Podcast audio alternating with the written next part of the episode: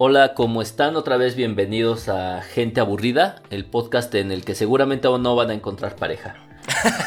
y, y el día de hoy eh, vamos a hablar de tres temas. Uno de ellos va a ser hablar sobre el fenómeno que fue Carlos Ruiz Zafón, que vamos a hablar más adelante de él y de la nueva obra que post, póstuma que, se está publicando.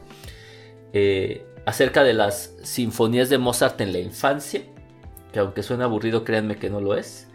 Y bueno, igual y si lo es. Este, y finalmente un, un interesante, una interesante discusión sobre el experimento de Milgram, que si no lo saben es sobre la obediencia de la autoridad.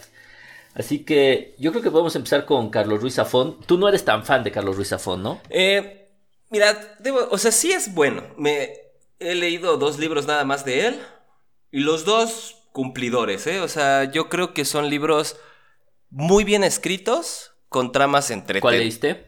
El de La sombra del viento. Y como la segunda parte, pero la mitad. el del juego del ángel. Ándale, el juego del ángel, discúlpame, sí, nada más lo leí hasta la mitad. De hecho, lo leí en digital. Porque. O sea, ya los personajes ya no me parecían tan interesantes, ¿no? Yo creo que antes de, avanzar un poquito, si alguna persona de los 36 podescuchas que tenemos no sabe quién es Carlos Ruiz Zafón, yo creo que está en problemas, ¿no? Porque es, es seguramente, bueno, mucha gente así lo denomina, no sé si sea cierto o no, el, el escritor español más leído después de Cervantes. Sí, ¿eh? de hecho sí es, es impresionante el impacto que ha tenido en Iberoamérica. O sea, La sombra del viento tuvo un tiraje de 15 millones de ejemplares. Te pases de rosca. ¿Es demasiados? Sí, cañón. Sí, no, no, no, no es, no, es, no es cualquier cosa. O sea, si fueran 20 pesos por libro que él hubiese ganado, son 300 millones de pesos. Era millonario, él vivía en Hollywood, bueno, él vivía en California eh, y tenía una casa, mansión en California. Eh, donde bueno, obviamente murió de cáncer de colon, si no mal recuerdo, este año, fue este año, y este, y probablemente su obra icónica o su principal obra fue La sombra de, La sombra del viento, uno de los libros que, ese, fue el libro, ese, ese solo libro es el que tuvo 15 eh, millones de, de ejemplares, y se tradujo a chingo mil lenguajes, ¿no? A chingo mil lenguas. Fíjate, o sea, bueno, ahora, sus principales obras, es que yo sí soy medio fan, fíjate. Sí lo he notado, sí, lo he notado. Sí, sí soy medio fan, o sea, he leído en papel, o sea, bueno, he leído en, he leído, leído, pues, yo creo que tres de ellos, o sea, leí La sombra del viento, después leí El juego del ángel y no estoy seguro si ya El prisionero del cielo, ahí sí ya me atoré, yo creo. O me, o me alteré y me fui al laberinto de los espíritus. La verdad es que en papel estoy seguro que solo leí dos bien, que fue La sombra del viento y El juego del ángel. Y luego los, los volví a escuchar ahora en audiolibro. y, y, bueno, la verdad es que sí soy, ya hablaremos más en detalle de ellos, pero sí soy medio fan. Y bueno, yo creo que su serie más importante, sí, porque aparte los volvería a leer varias veces o los, los volvería a escuchar varias veces. Claro. Pero bueno, sus obras más importantes son la tetralogía del cementerio de los libros olvidados, que, que incluye La sombra del viento, El juego del ángel, El prisionero del cielo y El laberinto de los espíritus. Eh, y lo que dices es eso. Yo creo que él, fue un. Independientemente, ahorita podemos hablar del aspecto literario, pero como visionario, me parece que logró hacer algo que ahorita está haciendo la, la serie que yo todavía me niego a ver, la de Queen's Gambit. Que es darle un papel a la gente aburrida, justamente, ¿no? Ajá, y un papel bastante divertido, ¿eh? Y entretenido. Sí, o sea, porque los vuelve superhéroes a gente que normalmente consideraríamos muy aburrida, que son libreros, bibliotecarios, escritores, escritores malos, ¿no? O escritores frustrados, porque usualmente son estos escritores padres de familia. O sea, vuelve algo heroico y algo interesante y algo atractivo, incluso algo aspiracional de repente eh, a escenarios y posturas y gente que para cualquiera de nosotros estaría en el podcast, ¿no? O sea, gente aburrida que, que no esperaríamos fuese siquiera atractiva para alguien. Y entonces lo que hace en, en, estos libros, en La sombra del viento es donde más probablemente, sin embargo también en el juego del ángel lo hace, es volver a los escritores y volver a los libros el protagonista de historias apasionantes, ¿no? exacto. No, y de historias que, que en esencia son muy simples. Ajá. O sea, es la es la búsqueda de un libro, literal. O sea, en concreto podría, eh, o sea, la, la sombra del viento es, bueno, me llevan a una biblioteca, una librería en realidad. Una librería underground, ¿no? Ajá, o sea, muy, muy como de... Para, para grandes iniciados. Ajá, y, y una librería donde vas a encontrar libros no comunes, ¿no? Ujú. Eso es lo que decanta, o más bien eh, cataliza toda la narración de, de toda esa tetralogía, ¿no? Entonces, O sea, es como el hilo conductor siempre, ¿no? ajá, y de una situación tan simple, logró hacer un universo, lo cual no es cosa fácil, o sea, a mí me parece algo muy loable del tipo, ¿eh? O sea, hacer de la lectura cuatro novelas está cabrón. O sea, de escritores, ¿no? Hablar de escritores, cuatro novelas muy robustas, porque son bastante robustas las, las novelas. Ujú. Sí, no, no es un tema fácil. Y aparte lo hace sin sentir que te esté dando paja en el proceso, ¿no? Eh, ahí sí disiento un poco, ¿sabes? O sea, sí de repente se avienta unas. Un- unos párrafos que, híjole, yo sí los de. O sea, yo sí les pondría un tachezote y ya, vete directo, ya no le eches flores, güey, parece poesía china. Fíjate que ahí es donde, bueno, yo, yo podría decir que lo primero que yo le puedo sin duda eh, eh, eh, alabar a este hombre es el hecho de, de, ¿cómo decirlo? De lograr que, que parezca, o sea, si tú lo lees, de repente dices, este tipo está súper adjetivado, Ándale. pero eso parece. Lo único que pasa, no te voy a decir que, no, porque si ya lo, de- ya lo volví, ahora que lo estoy volviendo a, a escuchar, Ajá. estoy buscándole los adjetivos todo el tiempo. Ajá. Todo el tiempo estoy buscándole los adjetivos y no hace adjetivos. Lo que ocurre es que hace descripciones que son muy puntillistas, muy detalladas. Es como si agarraras, no sé, un, o sea, con la- guardadas proporciones, obviamente, ¿no? Eh, la capilla sixtina Sí, claro. y ves que cada cachito del cuadrito de la capilla sixtina es una obra en particular, ¿no? Y obviamente cuando lo juntan, pues es una gran obra, el techo de la capilla. Y esto le pasa un poco a él, porque lo que más tiene, yo creo, es eh, que tiene unas descripciones bestiales, ¿no? O sea, justo lo que dices. Son descripciones largas, largas, largas, largas. O sea, algo que hace mucho es describir Barcelona pff, ampliamente, ¿no? Para, para los perros de ciudad como yo, hasta te la empiezas a imaginar. Y fíjate que para los perros que ya hemos ido, te, te gusta, ¿no? Porque dices, bueno, yo sí pasé, o sea, sí, sí ubicas pues, un Ujú. montón de lugares por donde, por donde estaban. Entonces, yo creo que algo que puede, am- puedes amar o odiar, ahí sí estoy totalmente de acuerdo contigo, es que las descripciones son abundantes. Pero las descripciones y las, y las analogías que hace, la verdad es que están muy bien logradas. O sea, si tú quieres sentarte a hacer descripción tras descripción tras descripción, me parece que es un trabajo bien difícil. Sí, claro. Pero sí, efectivamente, para el lector un poquito más. Más parco como yo. No, no, no, que a lo mejor quieres más sustancia. Si de repente hablar tanto de esa Barcelona y tanto de esa librería y tanto de escribir, porque obviamente es una descripción de personajes larga y abundante. O sea, piensa que La Sombra del Viento tiene 576 páginas. Sí, claro, que pudieran haber quedado en 250, cabrón. Pero, pero yo creo que sí le da sabor, ¿eh? Yo, o sea, sí concuerdo en tu argumento, en esencia. O sea, sí, es, son buenas descripciones. No lo voy a dudar. No lo, no lo pongo en duda, más bien. Pero es más bien una cuestión de mi, de mi gusto. Porque, o sea, imagínate, alguna vez estaba leyendo, me puse a leer El Señor de los Anillos. No mames, Ajá. o sea, describe este autor así a pastos. O sea, lo que vemos en la película donde Aragorn van a buscar a los, a los, estos hobbits que los tienen los orcos, tú lo ves en la película y son 15 minutos. No mames, el libro son como tres capítulos de corretiza, es de no mamen, ya estuvo, o sea, son descripciones casi hasta de las pezuñas del caballo. Entonces cuando me Pero enfrenté... fíjate que las descripciones... Ajá, perdón, perdón. Y cuando me enfrenté con Carlos Ruiz Zafón fue algo muy similar. O sea, y también guardando las distancias, lo que un autor latinoamericano, o Neti, el uruguayo, es igual. O sea, cuando empecé a leer el Juntacadáveres, era así, describía el mo de la piedra que estaba al lado del río, que estaba pasando una balsa, y es de no mamen. o sea, a mí me cuesta. Pero ¿sabes a mí qué me pierdo. Que, que sí, o sea, sí noto que las descripciones son abundantes, porque sí, o sea, si algo puedes decir del libro, si le pusieras, si le pudieras poner un etiquetado a ese libro, es que es rico en descripciones, ¿no? O abundante en alto en descripciones. Ahora, la verdad es que sí, cuando, si uno intenta hacer una descripción, si uno intenta escribir algo, intenta hacer una descripción, no mames, o sea, está en un nivel muy elevado, porque lo que sí se nota Sí. es que cada descripción no fue sacada así al braguetazo, no salió al chile. O sea, de verdad sí se ve que, que se sentó muchas horas, a que la, o, o bueno, si era muy hábil, menos tiempo, a que cada descripción fuera perfecta en el sentido, en el sentido lírico, ¿no? O sea, de verdad la lees y te quedas, te da una imagen muy, muy clara. No, sí, de hecho, o sea, tienes toda la razón. Ahora, yo, o sea, la primera virtud que yo le daría, y ahí sí concuerdo en que habrá quien lo odie y quien lo ame, Claro. es que sí, es muy, muy, muy, eh, eh, eh, muy ávido de, de descripciones. A mí me gustan, a mí personalmente, y mira que a mí no me gustan tanto, yo también soy de tu estilo de ir un poquito más rápido, pero la verdad es que a mí sí me gustan mucho las descripciones que hace, y me apare- o sea, a lo mejor ya las veo desde el punto de vista estilístico, de que me parecen, híjole, complicadísimas de lograr, ¿no?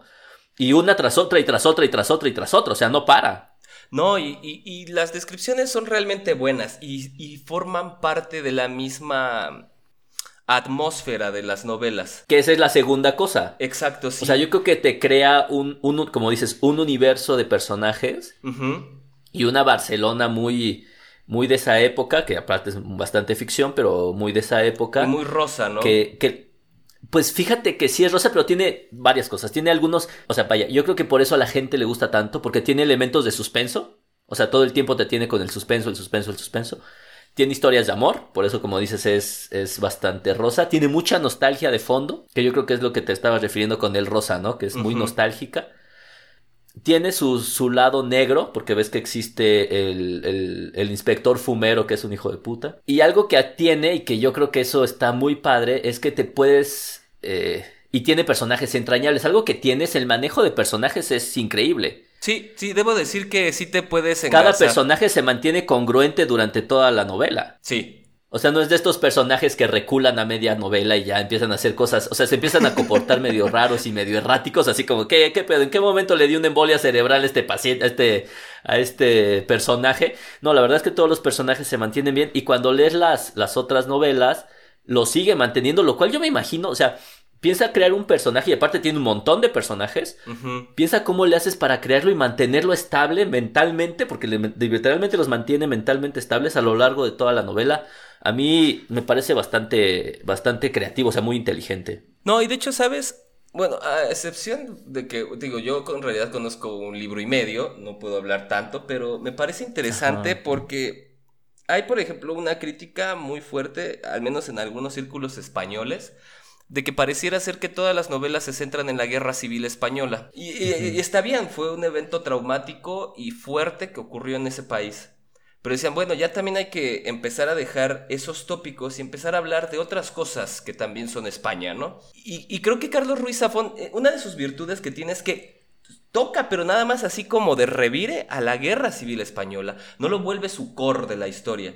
Lo cual ya es algo importante porque te hace ver lo que dicen estos críticos. O sea, es, es- son otros temas, quizás no es como de estas grandes obras que van a leer los grandes críticos españoles, pero es un libro o una serie de libros que te enseñan otra España, ¿no? Que no, que es la, no es la misma historia que siempre hemos leído o que nos han contado, en específico en México con la cercanía que tuvimos con la Guerra Civil Española, pero sí logra como desafanarse de esa... eh, como ese fantasma que llevan, ¿no? Como aquí en México la Revolución Mexicana. Sí. Yo creo que lo que hace es tomar de pretexto eso para buscar un par de, de personajes malos, como el inspector fumero. Exacto. Y, y obviamente que ese sea el pretexto porque el cuate es tan hijo de puta, ¿no? Exacto, pero no lo vuelve su centro. Sí, no, o sea, nadie está hablando de Franco todo el tiempo. Lo mencionan, o sea, habrá cinco menciones en el libro Claro. sobre el generalísimo, así literalmente, sobre el generalísimo. Ándale, exacto. Y hablan de la decadencia española,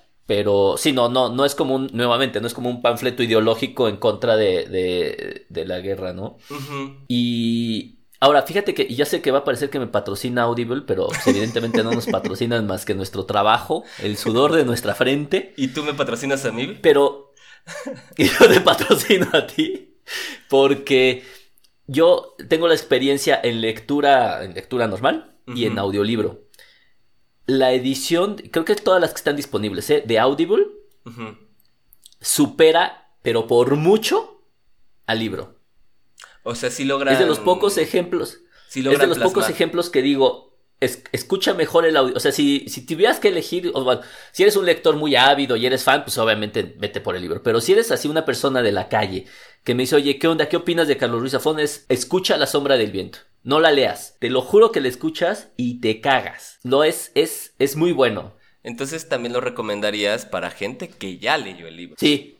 O sea, yo primero lo leí y luego lo escuché y decidí que me gustó más la versión, la versión narrada. Mira qué interesante. Y por mucho, por mucho, por mucho. Ese, ese narrador, ahorita te voy a decir su nombre porque acá lo tengo. Ese narrador es muy cabrón. Un día tenemos que hacer un podcast sobre eh, los audiolibros, porque es todo un universo. Yo en realidad desconozco ese universo. O sea, o sea, el hecho de que conozcas al narrador está cabrón. Sí, claro. Se llama, sí, exacto. Se llama Jordi Boixaderas, o como se diga en catalán. De verdad, y ha narrado, o sea, llevamos tres. Y esos tres libros lo logra de una manera que te lo juro increíble, ¿eh? O sea, tan es así que, que te enamoras de personajes que en la lectura no te enamoras tanto. O sea, por ejemplo, Fermín Romero de Gómez. No, pero es, ese Fermín es, es, yo sí me enamoré de él, ¿eh? O sea. Exactamente. Es, es, es, que es algo que te iba a decir. O sea, el cuate logra desarrollar una serie de personajes que te puedes enamorar de ellos como, como Fermín. O sea, es un amigo que yo sí quisiera tener. Claro. O sea, es el compa que tú quisieras tener para irte a echar unas chelas o ir a comer con él o algo, porque es un tipo brillante. Y fíjate que en el tercer libro, que es el del Juego del Ángel, no. El prisionero del cielo. No, el prisionero, ahorita te digo.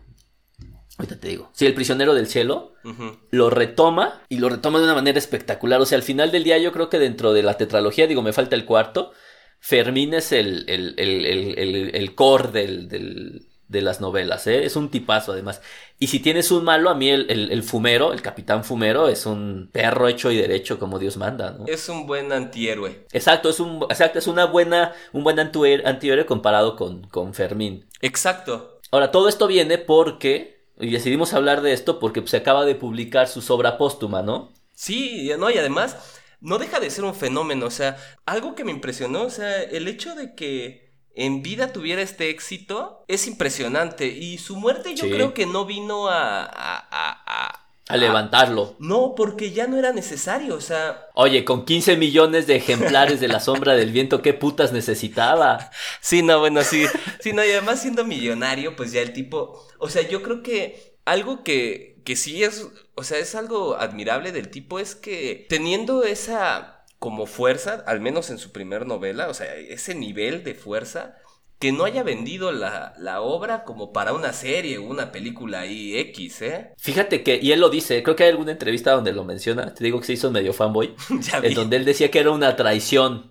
Y la verdad es que sí sería bien difícil hacer una obra, seguramente la van a hacer, o sea, en cuanto eh, los herederos decidan querer más dinero. Sí, claro. Se la van a vender a Netflix y van a hacer una serie. o sea, yo creo que no estaría mal si lo hicieran una serie. Obviamente sería una serie como de 400 capítulos, ¿no? O sea, sí sería larga, larga, larga. Como cuéntame cómo pasó. Ándale, exactamente como esa, exacto, como esa serie. Pero la verdad es que no, este, él, él no estaba muy de acuerdo en hacer eso, pero sí, yo creo que él no necesitaba un, este, un, o sea, morirse para, para que lo levantaran.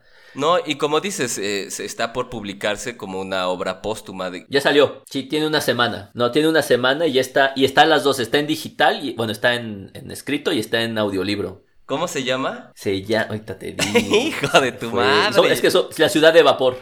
La ciudad de vapor. Oye, ¿y tiene que ver con esta tetralogía? No, o sea, es que la verdad, todavía, o sea, me la voy a echar hasta que acabe la tetralogía y voy en el tercero. Ah, ok. Pero dicen que sí, pero son cuentos cortos. Ah, ok. O bueno, al menos no tan largos, pues. claro. al menos no.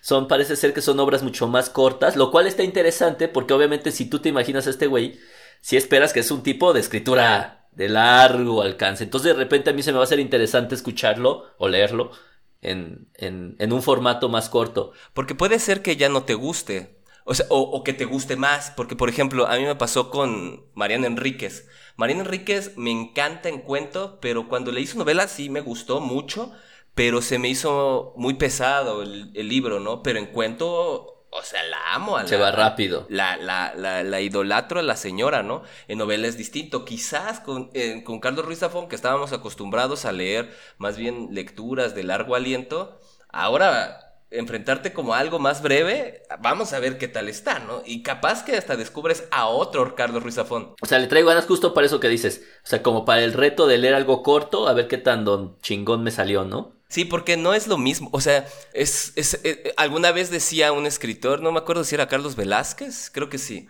Que, que, hacer novelas es como un maratón, pero escribir cuentos es como sprints de repente, ¿eh? O sea, sí, porque es en chinga, o sea, lo tienes que aventar y en caliente. Y tienes que cerrar bien, entonces tienes, son distintos estilos de entrenamiento. Sí, sí, a mí se me hace que va a estar interesante. Sí, yo creo que es, o sea, te digo, yo sí lo recomendaría, Carlos Ruiz Zafón, aunque ah, yo tengo algunas críticas sobre su estilo, pero es una cuestión más bien de mis gustos estéticos, más, personal. más que otra cosa. Pero yo cuando tengo la oportunidad de recomendar un libro, siempre recomiendo a Carlos Ruiz Zafón porque se me hace una muy buena introducción al, al mundo lector. Y a, y a... Exacto. O sea, porque le quita esta parte de eres un huevón, el, el, que, que los lectores somos aburridos, ¿no? Sí. O sea, que los lectores no tenemos vida, como no tenemos amigos, pues leemos, ¿no? O sea, que es parte verdad para ser inclusivos lectores y lectoras. Exacto. ¿Y qué es verdad? O sea, sí, es, efectivamente prefiero tener algunos libros que algunos amigos. Este, pero yo también siempre digo, yo siempre recomiendo a Carlos, a La Sombra del Viento en particular, como un primer libro de acercamiento. Ahora que es atrevido, porque son 576 páginas. Pero nadie se ha quejado hasta el momento, ¿eh? No, de hecho, yo igual, o sea, toda la gente que conozco Además me parece interesante que toda la gente que conozco y que ha leído a Carlos Ruiz Zafón se refieren a él de una manera bastante como... Noble.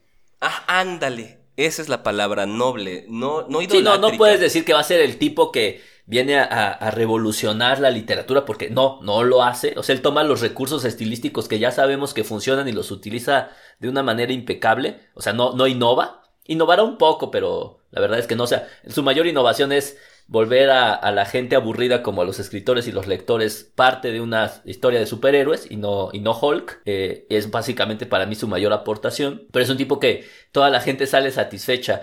Y, insisto, yo creo que si se echan el audiolibro van a terminar más contentos. Voy a intentarlo. Échale una, échale una revisada a la sombra del viento y yo creo que te vas a quedar bastante bien. Sí, yo debo decir que ahorita que lo estás comentando, sí se me antoja escucharlo, a ver qué tal. Y además están en Audible, están gratis. Bueno, no gratis, están incluidos. O sea, y si consideras que La Sombra del Viento cuesta como 300... Como 200. O sea, cuesta... No, pues el de pasta dura cuesta 500 varos. O sea, sus 25 dolarucos. Y el de pasta blanda 338, o sea, sus 15 dolarucos. Y considerando que... ¿Cuánto cuesta el Audible? ¿200 pesos? O... Mazo. Sí, como 180, 190. Fíjate, te cuesta 10 dolaritos Audible, te echas los cuatro libros y te alcanza para todo el año. Mm, bueno, sí, sí tienes razón. Y si quieres, luego hacemos un podcast de los mejores audiolibros que yo te podría recomendar. Va, eso sí me late. Ahí, hay algunos que están, que están buenos, fíjate. Sí, la verdad, sí, es todo un universo que... Y además, si mantiene como la, la atmósfera de la novela, o sea, sí me parece interesante escucharlo, en el sentido de la experiencia sensorial, ¿no? O sea, ya viéndome muy, muy, muy piquis o muy específico. Pero la experiencia sensorial quizás puede ser distinta a cómo lo lees. Porque yo, por ejemplo, yo no tengo referentes de Barcelona, ningún, bueno, ningún puto tipo, ¿no? Exacto, o sea, no te imaginas ni el clima, ni todas estas cosas, ¿no? Nah, güey. Y él lo hace bien, el, el, narrador lo hace bien. O sea, si ya me sacas del circuito interior, yo ya me pierdo, o sea, yo ya... ya se acabó. Fuera del periférico ya es todo el clima que yo te puedo manejar. Exacto. Ahora, yo creería que si ya estamos hablando de gente, bueno, y, y guardando grandes proporciones, ¿eh? de gente brillante, inmensas, en, tiempo y en, y, en, y, en, y en, genialidad, podríamos hablar de las, de, de, solo de las sinfonías de Mozart que escribió durante su infancia.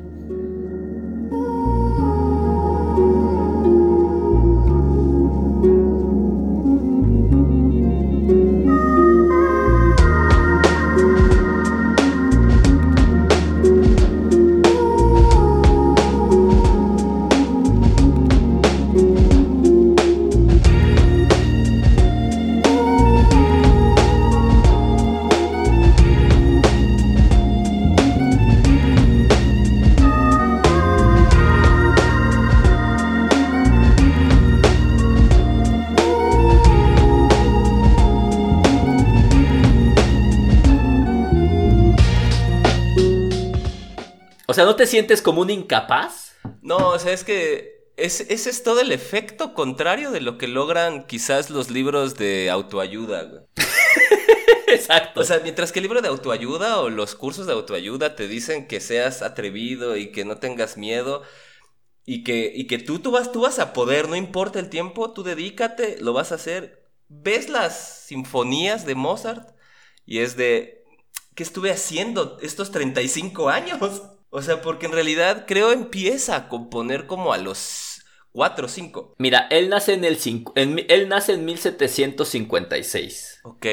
Y, lo, y, sus 13 sinfonías las hace de 1764 a 1788. Esto significa que fueron al, empezó a los 8, empezó a los 8 años. O sea, a los 8 años yo todavía me cagaba en los pantalones. Está no, no, es que está impresionante porque además era era una cuestión muy, no sé cómo describirlo, pero bueno, me parece interesante porque, ok, empieza a componer a los ocho, pero entre los cinco y los siete años... No, no empieza a componer, escribe una sinfonía. Ah, bueno, sí. O sea, no es como que estaba haciendo sus pininos, güey. Sí, no. Estaba escribiendo una puta sinfonía. Pero antes ya sabía tocar el piano, bueno, sí. Claro.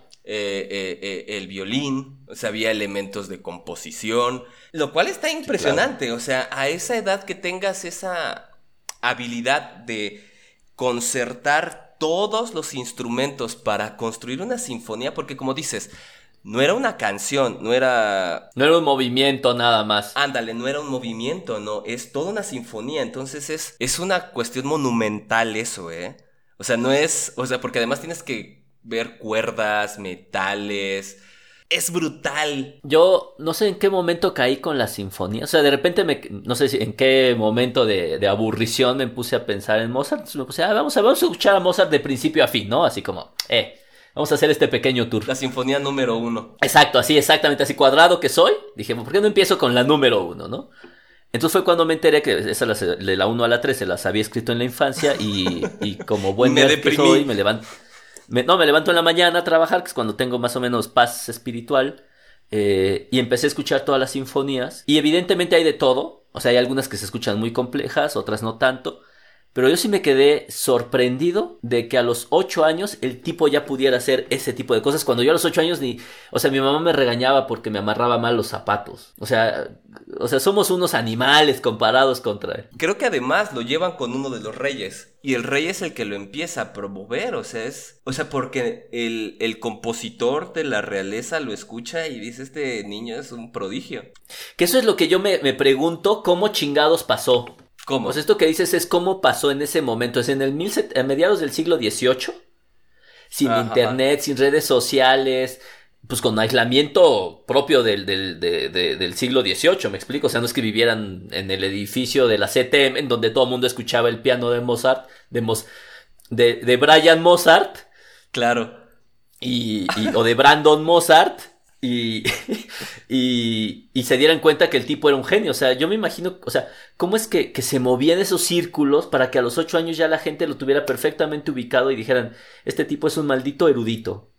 Es que creo, según mal no recuerdo, puedo estar muy equivocado, ¿eh? Pero creo que lo llevan por que era una obligación como social presentar a los hijos frente al rey. Entonces hacían algo para presentarse. Y bueno, este pendejo. O sea, ¿te imaginas qué hubiera pasado si nosotros hubiéramos ido frente al rey? Nos hubieran matado. Ya se sacar el aduken. No, mire, ya se come, ya come frijolitos, mijo.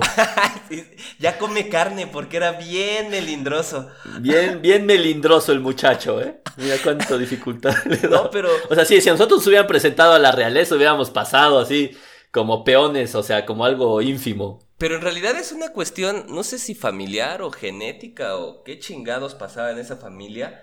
Pero por ejemplo, no era solo Mozart, su hermana misma también era una gran intérprete y, también empezaba a componer, solo que pues el papá, porque mujer, pues la obligó a casarse y pues se le troncó toda la, la carrera musical, pero la hermana también, de hecho, el mismo Mozart aprende de su hermana algunos instrumentos, su hermana lo orienta sobre algunas composiciones, etcétera, pero, o sea, me, o sea, lo que me pongo a pensar es, ¿qué hubiera pasado si los dos se hubieran dedicado a eso. O sea, es que entonces era algo de familia, cabrón. Es que no puedo, no, porque tampoco es que fuera grande la niña, porque a los 15 años la casaron. O sea, y que ya supiera tantos instrumentos también la, la jovencita.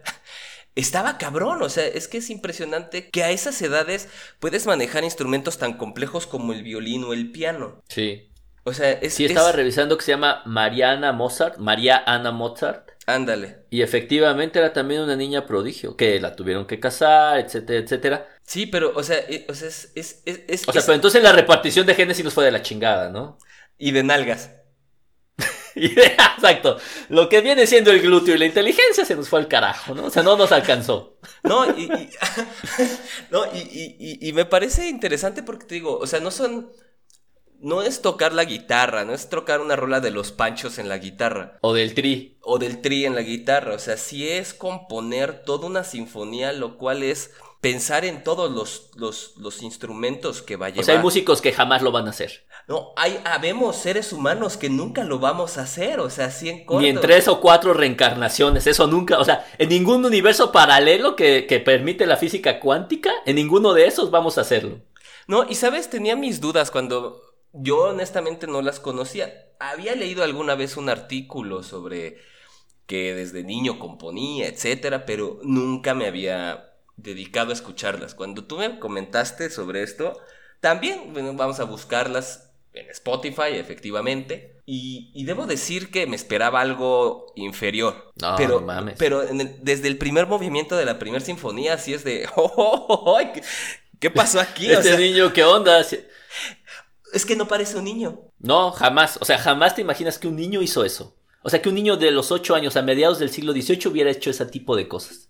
No, no, es que. Ahora, sí, que, ahora, yo creo que. O sea, ya es una pregunta igual estúpida como mis genes lo, lo, lo permiten. O sea, ¿qué hacía de su puta vida ese pobre niño? O sea, yo creo que sí se la pasaba componiendo todo el día. Eh, eh, eso es algo que, bueno, yo no me lo pregunto solo con Mozart. O sea, no mames, o sea, hay un libro, una colección de, una colección de libros eh, en busca del tiempo perdido. No mames, es como un metro de libros, cabrón. ¿Cómo le hacen para hacer tanto en tan poco tiempo? Bueno, no en tan poco tiempo, ¿no? Estoy equivocándome. Más bien, ¿cómo le hacen para componer o escribir o pintar de tal magnitud? O sea, es como dice, ¿se dedican sol todo el día a eso?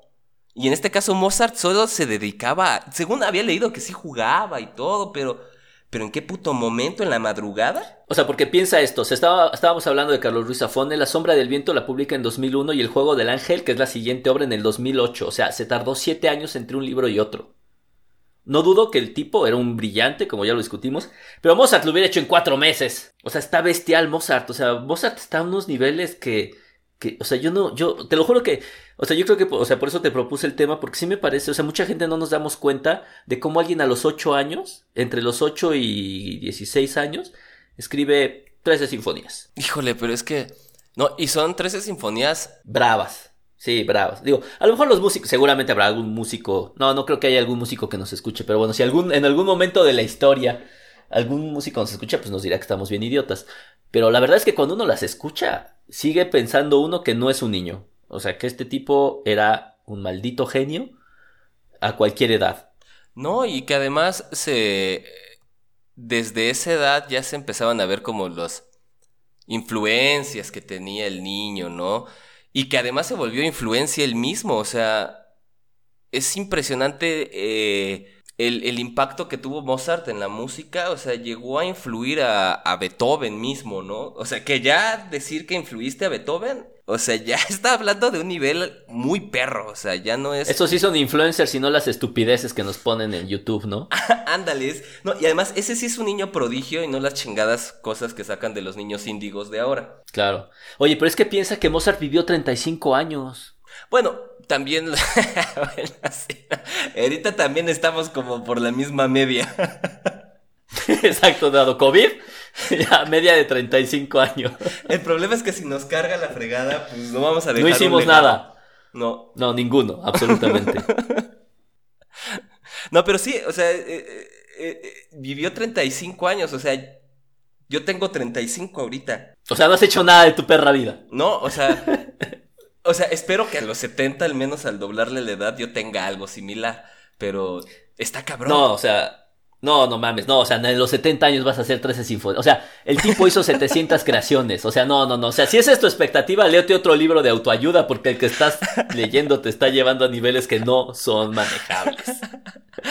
Nadie, o sea, yo creo que ni juntando una, o sea, unos 50 o 60 músicos mediocres, vamos a lograr juntar estas 600, estas 600 creaciones que hizo este hombre. No, y además, te digo, o sea, yo sí me esperaba, no sé, algo soso. Pero no, no, no, la verdad es que están buenas. O sea, si, si alguno de nuestros escuchas se quiere aburrir un rato más, escúchese las 13 sinfonías. Y de hecho están unidas. ¿eh? Hay, un, hay un disco completo de las 13 sinfonías. ¿Ah, sí? Sí, las juntas. Yo lo hice mal. Yo me fui, yo me fui en Tidal y las empecé a buscar una por una y, ah, bueno. Sí. Bueno, puede ser que en Tidal sí esté una por una, pero en Spotify hay una versión bueno, una edición. Un disco, o sea, una edición que vienen las 13. Ajá, y, y, te las echas así como Sí, porque hay unas ¿eh? más largas que otras, y hay unas que son cortitas, son estas, bueno, o sea, relativamente cortitas, pero... Creo, la primera es la más corta, de ahí en fuera todas son como, ahí van como al mismo tiempo, ¿eh? Ok, sí. Según yo. vale la pena, o sea, para cualquier persona que cree que de verdad está haciendo algo útil de su vida, que escuche las sinfonías para que se deprima.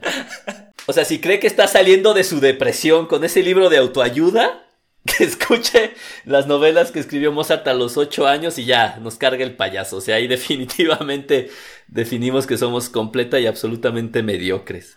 No, y que creo que después de que ya se da a conocer al, pues como con el rey, empieza a viajar por, eh, por Europa, bueno, por la Europa moderna de aquellos años, ¿no? O sea, lo empiezan a codear con los, con la realeza, entonces se vuelve un músico, pues literal, se vuelve un, músico aristócrata totalmente y, y creo que yo, bueno, eso a veces pienso que eso es lo que muchas veces le ayudó a componer tanto, ¿no? O sea, tener todo este tiempo de dedicación, además de que era un puto genio, efectivamente. Creo que sí. Pero tenías todos los recursos para dedicarte a eso. Ahora, ¿sabes qué es lo triste del caso? Que, que, que yo no lo conocí.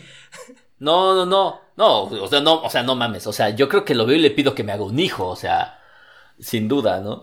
No, pero, o sea, lo que voy es que en el siglo XVIII pues, hubo varios elementos, pero bueno, con Mozart hubiera sido suficiente. Y nosotros tenemos a Bad Bunny. Ajá, es un o sea, sí estamos jodidos, ¿no? Estamos de, estamos de acuerdo que tenemos un avance tecnológico como nunca se ha visto en la historia.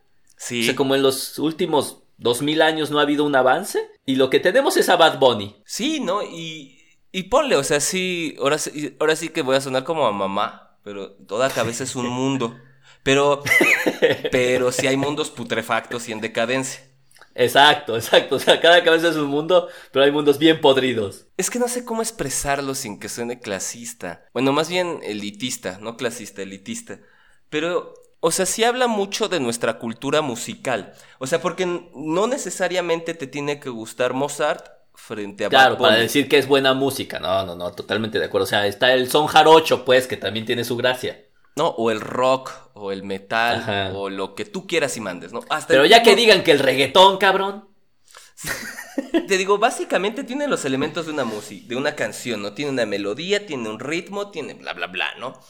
Pero, pero te digo, sí habla mucho de nuestra cultura musical, de que, o sea, no conocemos música clásica instrumental, no conocemos jazz, no conocemos música electrónica de cómo nació la música electrónica, ¿no? O no conocemos este son jarocho, no conocemos pop, no conocemos, o sea, y creemos, o sea, pareciera ser que se nos reinició el cerebro y y arrancamos mal. Y arrancamos en cero y sin aceite, entonces se va a desvielar ese carro evidentemente, ¿no?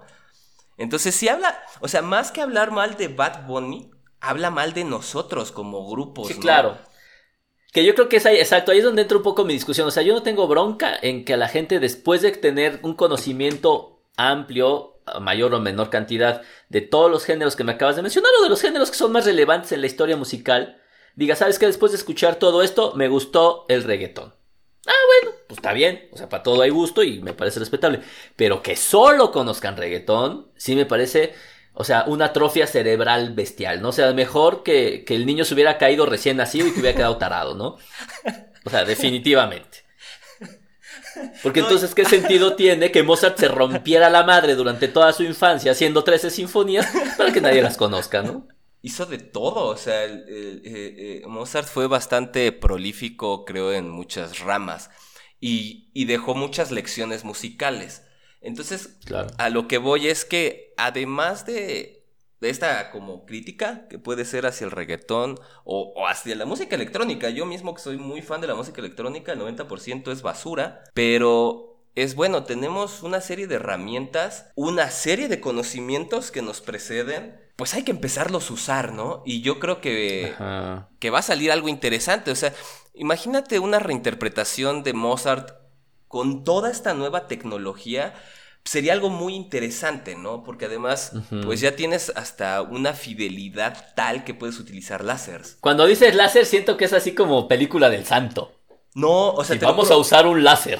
Hay un, hay un productor y compositor de la República Checa, sí, checoslovaco, sí, Flowix.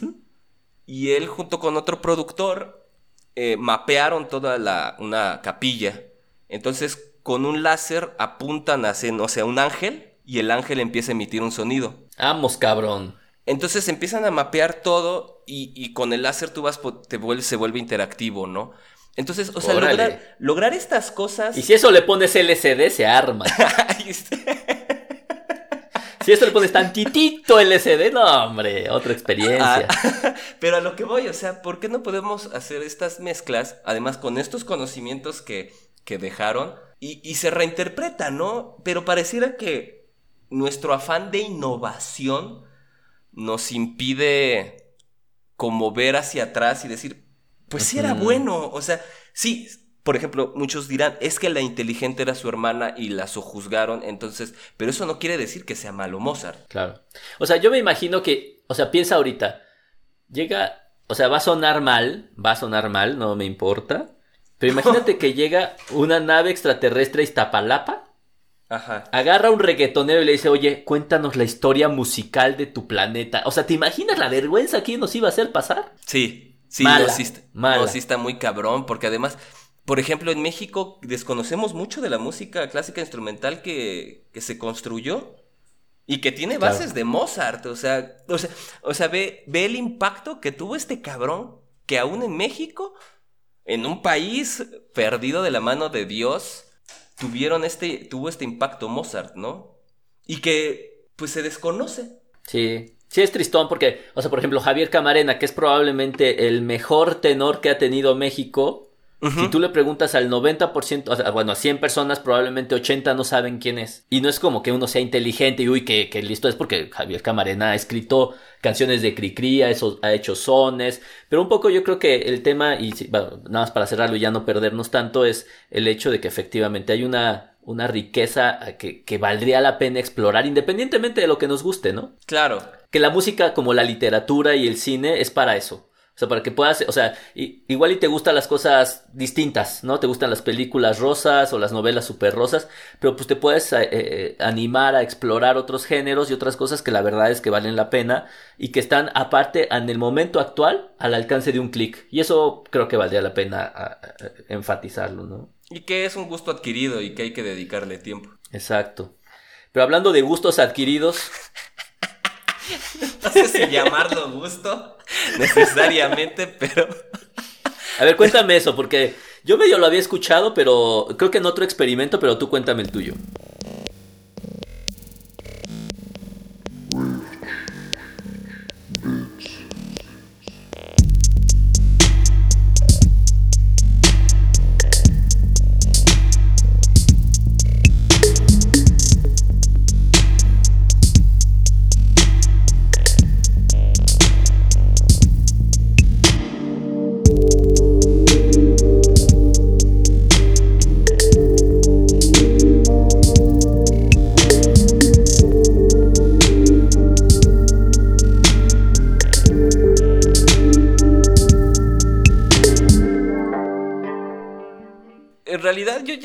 Stanley Milgram, este, eh, que es un psicólogo social de Yale, que... ¿Como psicólogo social de qué?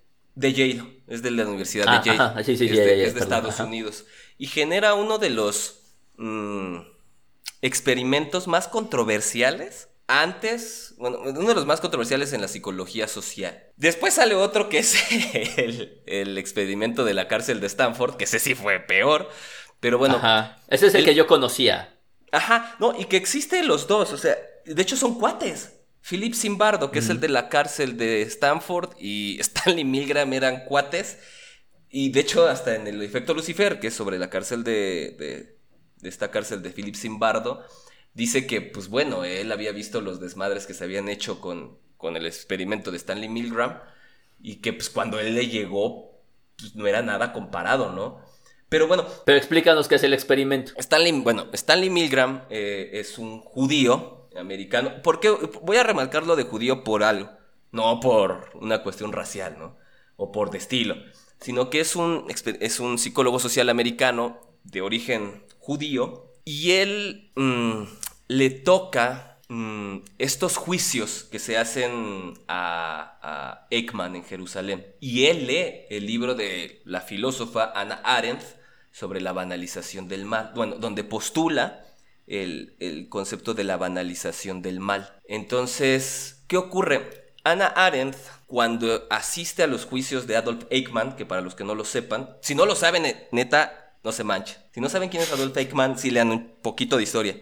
Adolf Eichmann fue el que diseñó lo que se llamó la solución final del problema de los judíos, que fue el exterminio de ellos. Entonces, cuando Anna Arendt asiste a estos juicios como reportera, descubre que no es un monstruo. Adolf Eichmann, Adolf Eichmann es un sujeto educado, es un sujeto relativamente culto, y lo que descubre es que solo seguía órdenes. Entonces ella construye la cuestión de la banalización del mal y y bueno, ese concepto queda, pero a un nivel filosófico. Stanley Milgram no se queda como conforme y dice, bueno, voy a buscar evidencia empírica de esta situación que nos propone Anna Arendt sobre la obediencia a la autoridad. Entonces genera un experimento muy sencillo, ¿eh? Que ya cuando lo ves es nada. Eh, bueno, es sencillo y es complejo, ¿eh? O sea, creo que tiene sus asegúnes que ahorita los podemos platicar, pero si quieres explica el experimento. Eh, digamos, es una cámara de Gesell, es una cámara donde hay un cristal para que los experimentadores vean hacia adentro, pero los de adentro no ven hacia afuera.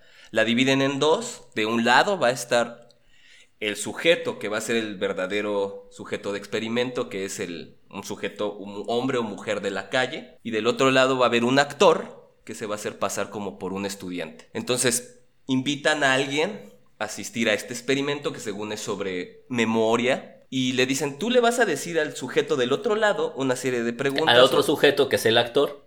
El actor, le vas a decir una serie de preguntas y si las responde mal, le vas a dar una descarga de tantos volts. Una descarga eléctrica que va en orden ascendente hasta llegar a niveles que son mortales, ¿no? O sea, ya cuando te toca una de 220 volts...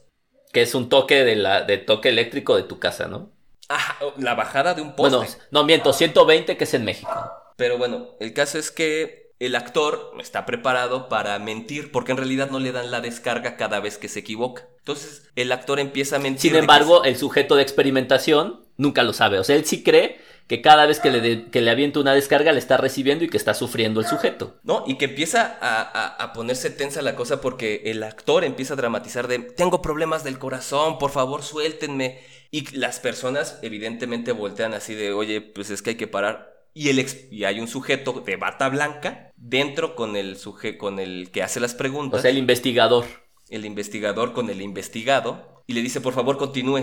Para eso lo hemos llamado. Y lo interesante del estudio, más que su metodología, es que se descubrió que el 60% de la gente estaba dispuesta a dar descargas cercanas, bueno, cerca de la muerte, por obedecer a la autoridad. Y se, después le dijeron, oye, no es que lo hiciste en la Universidad de Yale, ahí los chavos son bien competitivos, ah, no se preocupen, lo voy a hacer en la calle. Y lo hace en un local, en una calle de estado de cerca de la Universidad de Yale, y jala a hombres, mujeres, negros, blancos, judíos, y se repite el mismo patrón. 60% de la gente estaba dispuesta a infligir daño solo por obedecer a la autoridad. Y también se le dijo, es que es en Estados Unidos, se replicó en Grecia, creo que aquí se hizo lo mismo y todos los resultados son lo mismo.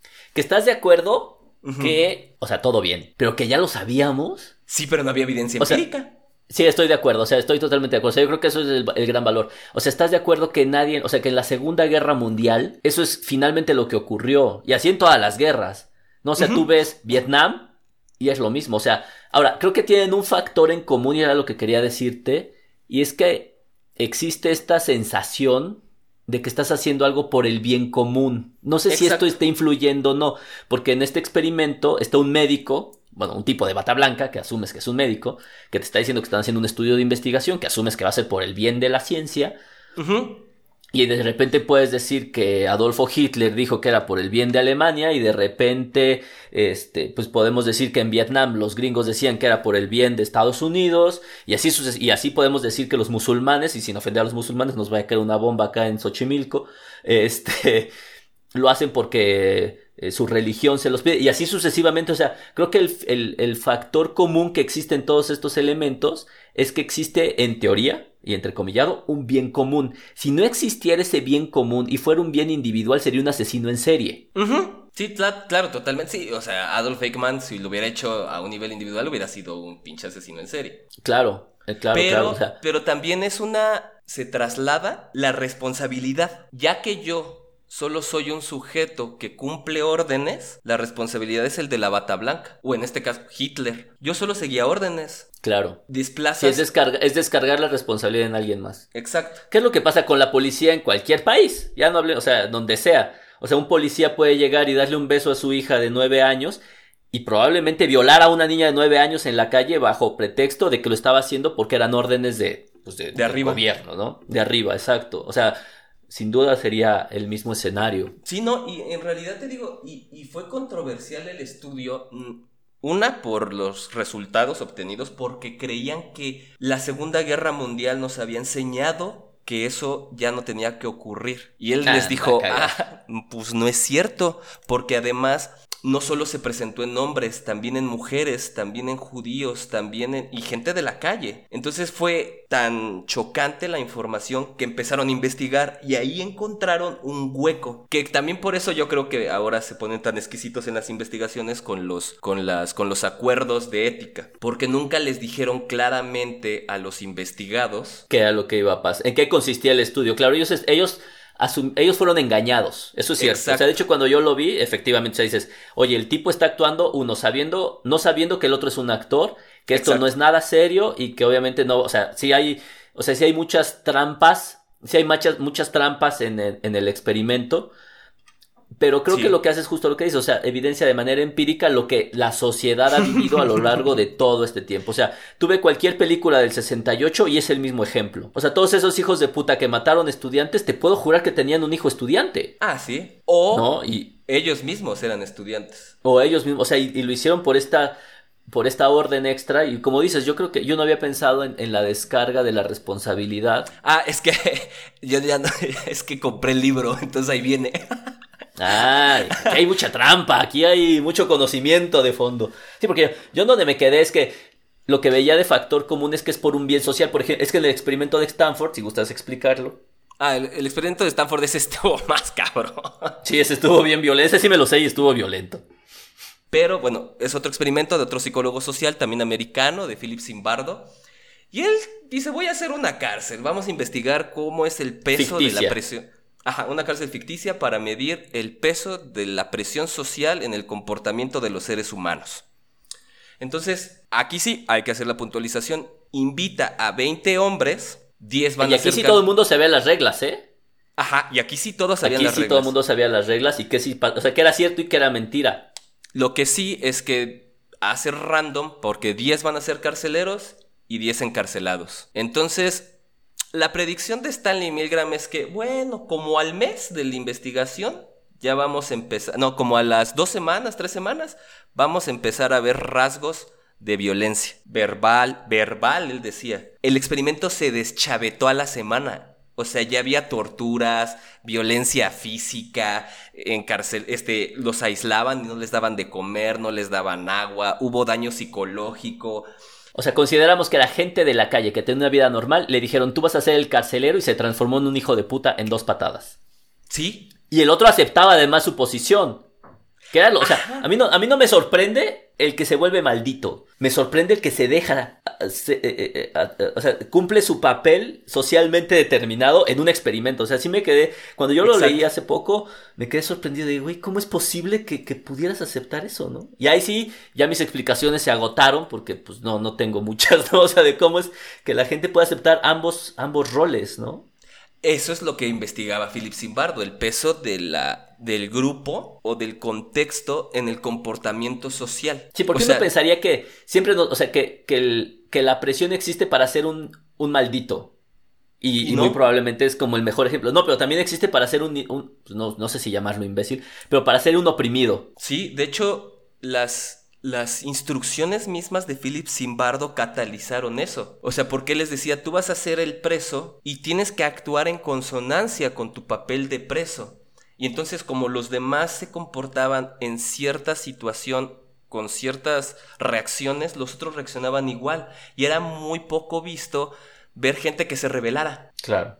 Y los, no, y los, bueno, los carceleros, o sea, llegó al punto de que uno llevó una pistola. Órale. Entonces sí fue, o sea, ya después Stanley, bueno, este, más bien, Philip Zimbardo lleva su estudio a lo que ocurrió en Bagdad cuando Estados Unidos ataca a Irak y empieza a, hablar sobre esto, pero el, efecto Lucifer, que así es como lo llamó, es que en realidad, él dice que en realidad todos tenemos esa propensión a la violencia por el mismo peso del grupo. Ahora, yo creo que también tenemos entonces esa propensión al sometimiento, ¿sabes? O sea, yo creo que, no sé si está bien analizado y tú eres más, bueno, no, tú eres el experto en el área, pero yo no sé si el sometimiento también está determinado así, fíjate. Socialmente. y yo pensaría que sí, porque pues eso explica pues el comportamiento del tercer mundo, ¿estás de acuerdo? Sí, claro. O sea, o sea, ¿estás de acuerdo que no son deficiencias de de recursos materiales, no son deficiencias, o sea, no es que seamos tarados con respecto al primer mundo, o sea, no es que del río Bravo para abajo el coeficiente intelectual se nos vino abajo,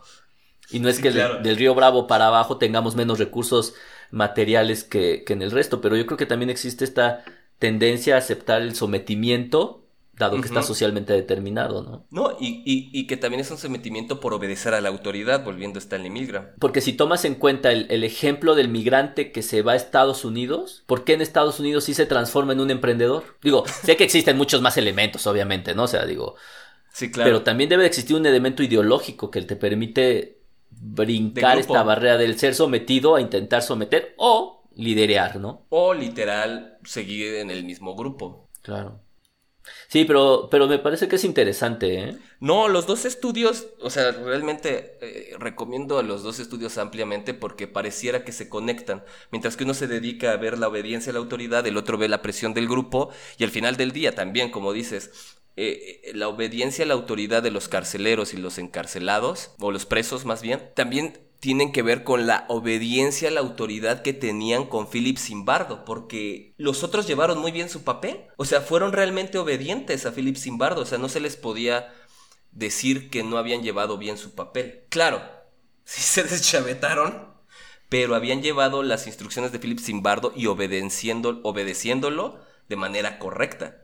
Porque Philip Zimbardo les había dado carta blanca para ustedes tienen que controlar la cárcel. Claro. Que yo creo que es ahí, es ahí lo que a veces no entendemos y puede ser otra discusión eventualmente de, de las redes sociales, cómo puedes modificar la psique o, los comportamientos globales de la gente para hacer pendejadas, ¿no? O sea, para hacer cosas estúpidas, ¿no? O sea, porque este es un ejemplo de 10 y 10.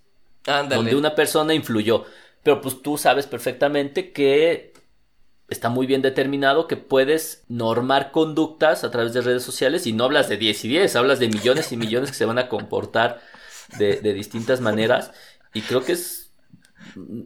O sea, es peligroso y no, o sea, ¿por qué no va a ser peligroso? Porque obviamente nadie de, nadie de, las personas que liderean o, quieren o detentan las redes sociales quiere eso.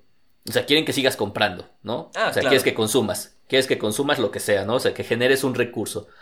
Mientras la guerra todavía no sea un recurso, como lo fue hace muchos años, pues probablemente, y espero, prefiero seguir consumiendo a que nos estemos matando, ¿no? Digo, nos estamos matando lentamente, pero, pero no al menos de maneras tan, tan, tan plausibles y tan, tan claras, ¿no? Pero sí, o sea, yo creo que los dos estudios, a mí me interesó más el de Stanley Milgram por una cuestión de esos momentos que yo tenía de, con la academia, cómo obedecemos la autoridad en la academia. Pero yo creo y fue que cuando dijiste, me voy a salir de la casa, mi madre se está pasando de lanza. no, güey. vamos a dar un paso grande, vamos así, así, vamos a aventarnos, vamos a aventarnos en grande. No. no, pero bueno, me pareció a mí interesante. De hecho, tan interesante me, me, pareció que conseguí el libro de Stanley Milgram en inglés, porque en español solo lo pueden encontrar en una edición española, que es de Capitán Swing, que es obediencia a la autoridad. Pero le sale mm, más, mucho más caro que la versión gabacha, que les cuesta como 100 pesos. Y el libro de España te cuesta como 700, 800 pesos. Entonces, si saben inglés, la neta, sí, consíganselo. Y, y te digo, me pareció tan interesante que, que conseguí el libro universitario para poderlo leer, que es... Ese sí no lo recomiendo como para todo público, o sea, más bien recomiendo el biopic que está en Netflix. A ver, eso es importante. ¿Qué recomendarías de Netflix? Porque ahorita Netflix está, o sea, es, es, muy fácil acceder a eso. Entonces, ¿qué recomendarías de Netflix? De Netflix yo recomendaría el biopic de El experimento de, de Milgram, que Perfecto, es... Sí que es muy simple, es mala. ¿Y cuánto dura? ¿Eso, eso, es, ¿Es una peli? Es como una hora. Ok. No es tan buena, pero te informaría lo suficiente. Exacto, te informa lo suficiente y te abre como al experimento. Ya si te quieres meter a las cuestiones como experimentales y de método y estadísticas, compren el libro de la obediencia a la autoridad. Y si quieres leer el de Philip Zimbardo, se llama El efecto Lucifer, que lo venden en Paidos. O sea, hasta en el Sambors lo encuentras, ¿eh? De hecho, yo ahí lo conseguí. Ok, ok. Sí, entonces, vaya, yo, yo, yo a mí me interesa por la cuestión de la violencia y de la obediencia que ahí traigo unos issues. Bueno, que me, me, parece un tema interesante. Fíjate que yo no sé y, probablemente me puedas criticar ampliamente porque estoy hablando con el total y absoluto desconocimiento. Yo creo que eso nos ha permitido que, que, la Ciudad de México siga sobreviviendo. O sea, que todo el mundo cumpla su papel como se espera. Porque estás de acuerdo, o sea, yo tuve eh, la oportunidad de, de, llegar, de ir a Nápoles, que es una ciudad infinitamente menor que la Ciudad de México pero infinitamente menor, en un país que obviamente es Italia y que no es México. Y veías las problemáticas iguales o peores a las nuestras. O sea, yo llegué a Nápoles y me sentía como si yo estuviera en mi casa. O sea, todo el mundo te decía, no, no vayas a Nápoles, que ahí es peligroso, que ahí matan, que ahí asaltan, que ahí violan. Eh. Llegas a Nápoles y dices, güey, esto es como México. Aquí yo me siento, pero en mis, en mis, a mis anchas en mi ambiente, pero nada más que México tiene 20 millones de pelados. Entonces, a mí siempre me ha generado mucho, mucho interés, mucho conflicto, si lo quieres decir, es cómo no nos hemos matado como sociedad. O sea, cómo es que nuestra sociedad no se ha acabado matado cuando tienes en Santa Fe los extremos de la pobreza y la riqueza máxima y la gente no se mata. O sea, yo creo que buena parte de todo es que cada quien cumple su papel determinado y, y, y lo logramos, ¿no? Sí, claro.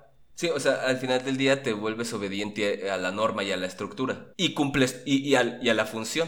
Claro, lo cual, dentro de todo, no está tan malo. Yo creo que ya al extremo pues, es querer matar judíos a diestra y siniestra, o sea, ahí sí ya no está tan divertido, ¿no? Aunque también, bueno, yo creo que la causa de las rebeliones y de la rebeldía y todo es salirte de ese papel establecido, ¿no? Claro. Pero bueno, yo creo que. Pues ya demasiada maldad para, para este. Para, la para este próximo fin de semana, ¿no? Espero que, de verdad, eh, nada más antes de irnos, espero que me hayan entendido cómo es el experimento, porque realmente me revuelvo, aunque me gusta. No, sí, creo que sí se entendió. Y si no, pues que lo busquen en YouTube. Yo lo hice así, porque yo sé, yo no lo conocía. Y queda bastante claro. Y si no, que vean en Netflix Biopic. Sí, exacto. Y ya con eso se van a informar. Y pues bueno, vámonos a descansar, brother. Vámonos, que es hora de la cena.